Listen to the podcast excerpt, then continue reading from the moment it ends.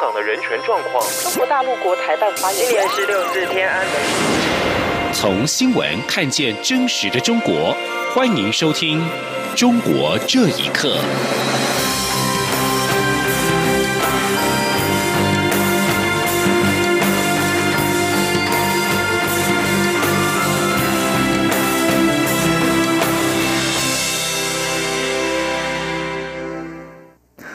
各位好，欢迎收听《中国这一刻》。中国武汉肺炎在去年十二月底爆发，武汉市卫生健康委员会十六号深夜通报，十五号又有一名二零一九新型冠状病毒感染肺炎者死亡，死者是六十九岁的男性。目前当地累积的武汉肺炎病例仍然是四十一例，治愈出院十二例，再治重症五例，死亡两例。泰国今天也证实发现了第二起新型冠状病毒肺炎病例。随着农历新年的假期即将到来，届时预计会有将近百万的中国籍旅客到泰国。泰国当局是持续的保持高度警戒。而日本政府十六号证实，近日在日本接受住院治疗的一名华人患者，其检测样本呈现新型冠状病毒的阳性反应。这是继泰国日前确诊首例武汉肺炎病例之后，在中国境外被确诊的第二起病例。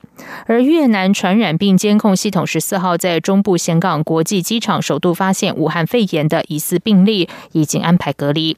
有不少中国网友开始质疑中国政府的资讯不透明。总部位于香港的中国人权民运信息中心指出，泰国和日本只只有数百人近期去过武汉，就已经有两人确诊。而与湖北接壤的六个省份总人口高达四亿，不止数百万人去过武汉，但至今除了武汉，其他中国大陆地区没有报告任何疫情，这明显是当局在故意隐瞒。而中国武汉肺炎疫情持续变化，今天新增了一起死亡病例。对此，台湾卫生福利部疾病管制署副署长庄仁祥表示，这起死亡个案在住院之前就有潜在的疾病风险。他强调，包含年龄、并发症的情况都会影响肺炎病毒的治疗效果。记者肖兆平报道。卫生福利部疾病管制署十七号表示，他们于十七号凌晨接获中国疾病预防控制中心的通知，说明感染二零一九新型冠状病毒肺炎病例依旧是四十一例，但新增一名死亡个案，共累计两例死亡。机关署副署长庄仁祥表示，第二例死亡个案是患有肺结核、严重心肌炎以及器官衰竭情况的六十九岁患。者，他在一月四号症状恶化，转入医院，但十五号就离世。庄仁祥解释，会影响肺炎预后因素跟年龄。并发症严重度、潜在性疾病都有关。而泰国在十七号中午也证实有了第二起武汉境外移入的武汉肺炎病例。庄仁祥表示，这名七十四岁中国籍的感染个案跟先前泰国首例并无关联，其感染源还有待厘清。庄仁祥进一步指出，在武汉肺炎列为第五类法定传染病之后，国内目前有四名通。报个案，三名初筛结果呈现阴性反应，皆为流感病毒；另一名还在等待结果，机关署也将进行第二次的检验。他说：“那这四例通报，呃，他的年龄在六到四十七岁，但都有武汉的旅游史了哈。那其中三名是在入境的呃时候被我们登机检疫，这个占两名。那另外还有一名是这个机场发筛检站，然后从。”他不是从直航的班机来，但是呃，他从入。从我们的其他的这个发烧三眼站，那问到说，哎，他过去十四天有武汉旅游史啊，所以他们就他就被被我们这个后送啊到医院去。啊，另外一名是由医院这边通报，所以总共有四名啊。不过这四名也都没有呃华南海鲜市场的旅游史。庄仁祥也说，不仅二十一家机场合作医院会在第一线检验，且在陆方公布基因定序后，机关署也有了快速筛检方法。他说：“所以就是只要检体送到，我们四个小时就可以验得出来。以前哦，就以前我我说过，就是至少要一天半。”机关署表示，国内目前并没有武汉肺炎病毒的确诊个案。未来除了会持续做好边境检疫外，也提醒国民要做好防护工作。中央广播电台记者肖兆平采访报道。美中两国签署了第一阶段贸易协议，其中美方对中国进口商品加征的惩罚性关税暂时不会撤销。学者认为，中方在协议中做出了较大的让步，因为贸易战让中国的外资出走，经济下滑，中国没有本钱和美国撕破脸。但中国市场开放，企业在自由竞争中才能够壮大。请听以下的报道。美国总统川普十五号在白宫跟中国国务院副总理刘鹤共同签署第一阶段贸易协议，中方承诺未来两年购买两千亿美元商品，但是美方对中方进口商品加征的惩罚性关税暂时不会撤销，将延续到第二阶段谈判。协议共分七大项，包括智慧财产权、技术转移、农业、金融服务。汇率扩大贸易以及争端解决机制，长达十八个月的美中贸易战火暂时告一段落。前清华大学政治系讲师吴强接受自由亚洲电台采访时表示，从协定的内容来看，中方向美方做出了较大的妥协跟让步，这样一方面能够防止中美关系继续恶化，未来也才能够继续展开谈判。中国经济评论人士秦鹏认为，中国没有本钱跟美国撕破脸，贸易战的高关税逼得外资出走，中国经济下滑。在这些内外压力下，北京当局直到去年底才肯低头。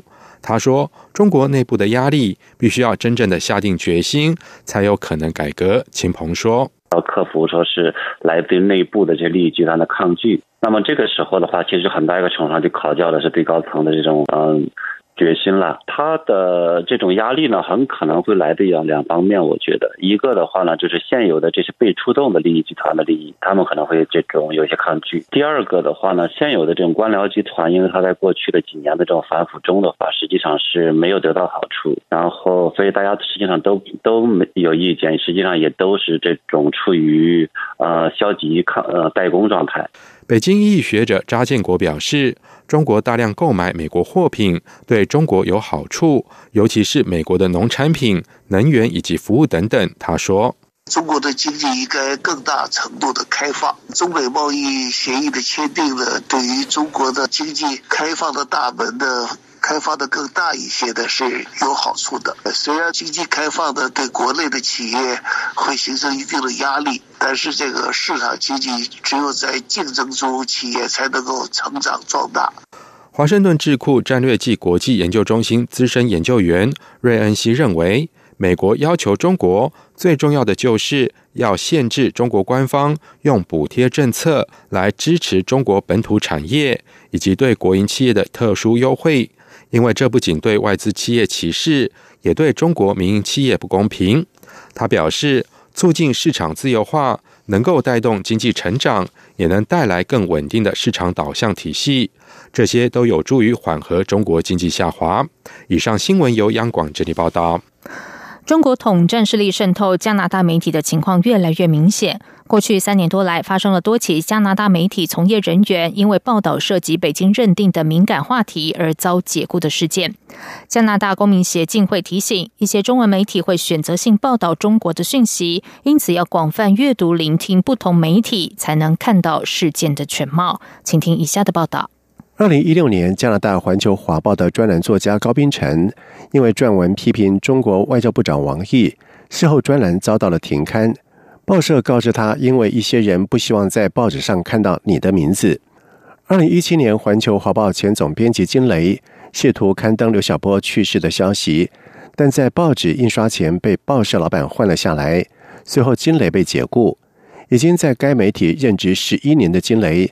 向卑诗省人权法庭投诉不当解雇，环球华报老板司小红则向法庭声称，解雇金磊的原因是他长期表现不佳，反复不服从命令，而不是政治取向，要求法庭撤销案件。但人权法庭驳回了环球华报的申请，此案已定在二月初开庭审理。和金磊熟悉但是不便具名的人士在接受自亚洲电台访问时表示。金雷并不是戴着有色眼镜故意批评中国的人，而是觉得做媒体就应该客观公正，有价值的新闻就应该被报道。这位人士认为，中国政府在海外的统战影响力越来越大，中国领事馆不会直接对华文媒体老板下指导棋，但大家都能够感受到无形的压力，许多人都有亲友在中国，担心受到连累，也担心自己回不了中国。加拿大公民协会会长董达成则表示，一些中文媒体的确会选择性的报道，特别是以微信平台传播的中文讯息，常常只呈现中国当局喜欢的意见。因此，他呼吁民众要广泛的阅读、聆听不同媒体，才能够看到事件的全貌。董达成说：“Canadian with Chinese background, I suggest people to read wider spectrum of the news.” media source 身为加拿大华人，一定要多接触不同资讯源，才能判断消息真假。如果只看某些新闻网站或社交媒体，只是在同温层，甚至是在错误的讯息圈中打转。北京其实早已经毫不遮掩的企图干预或影响加拿大的媒体。二零一六年，中国外交部长王毅访问加拿大时，就在记者会上怒斥提问中国人权的加拿大记者。而之后，多伦多专栏作家新峰在网站批评王毅，便遭到死亡威胁。央广新闻整理报道：中国当局所谓的“一二一三”专案组，在二零一九年底开始集中抓捕大批维权人士和人权律师。截至目前，已经有多人遭到监视居住。中国非政府组织活动人士杨振清表示，这次行动和七零九大抓捕相似，当局是有计划对公民进行恐吓和报复。请听以下的报道。二零一九年，中国当局在多地拘留或传讯了十几名律师跟公民运动人士，包括著名律师丁家喜、曾任大学老师的张忠顺、戴振雅等。据维权网披露，三人已经被监视居住，其中张忠顺涉颠覆国家政权，丁家喜跟戴振雅涉及煽动颠覆国家政权。另外，公益律师常伟平也在西安被抓，目前处于监视居住的状态。常伟平律师的妻子收到警方通知，指出常伟平涉嫌危害国家安全。这一次被抓，疑似是针对去年十二月在厦门举行的一场公民聚会，大部分被抓人士都参与了这个聚会。中国非政府组织活动人士杨占清接受自由亚洲电台访问时表示，这次行动与七零九大抓捕相似，当局有计划的对维权人士进行恐吓跟报复。他说。经过几轮打压之后，大部分人都是害怕当局的这种报复，所以代理律师也很少接受媒体采访了。然后家属也基本上不敢发声，包括李翘楚，他虽然敢发声了，但是他也不敢接受媒体采访。然后经历的人呢，出来之后也不敢讲自己的经历，这样就导致缺少素材。目前代理律师都不得会见被关押者，警方也没有给家人提供书面文件。而丁家喜等人是否遭受酷刑折磨或刑讯逼供，则令人担忧。此外，中国公盟和新公民运动主要创始人许志勇因为担心被捕，已经逃亡。在一份转交给 BBC 中文网的自拍影片中，许志勇表示，这一次大范围的抓捕不是偶然，而是蓄谋已久的。他有责任站出来告诉全世界真相。中国当局再度以颠覆罪名指控维权律师的举动，引发舆论的关注。杨占清指出，中国经过长期对律师的打压，基本上不再有敢于向政府跟媒体讲解法律程序、公布真相的死磕律师。现在就连温和派维权人士也难逃一劫。央广新闻整理报道。中国国家统计局今天上午发布二零一九年中国经济数据，截至二零一九年底，中国大陆总计人口十四亿五万人，比二零一八年底增加四百六十七万人。全年出生人口一千四百六十五万人，死亡人口九百九十八万人，人口自然成长率为百分之零点三。从性别结构来看，男性人口七亿一千五百二十七万人，女性人口六亿八千四百七十八万人，总人口性别比例为一百零四点四四。五性别比大于一百，男性人口较女性人口多，性别失衡的状况明显。此外，路透社报道，中国去年出生率已经降到建国七十年来的最低点，将对中国未来发展带来长期挑战。许多年轻夫妇不愿意生小孩，因为无法负担医疗、健康、教育和生活等各项花费。而中国人口的持续快速老化，也对中国经济发展带来重大挑战。以上中国这一刻，谢谢收听。这里是中央广播电台台湾之音。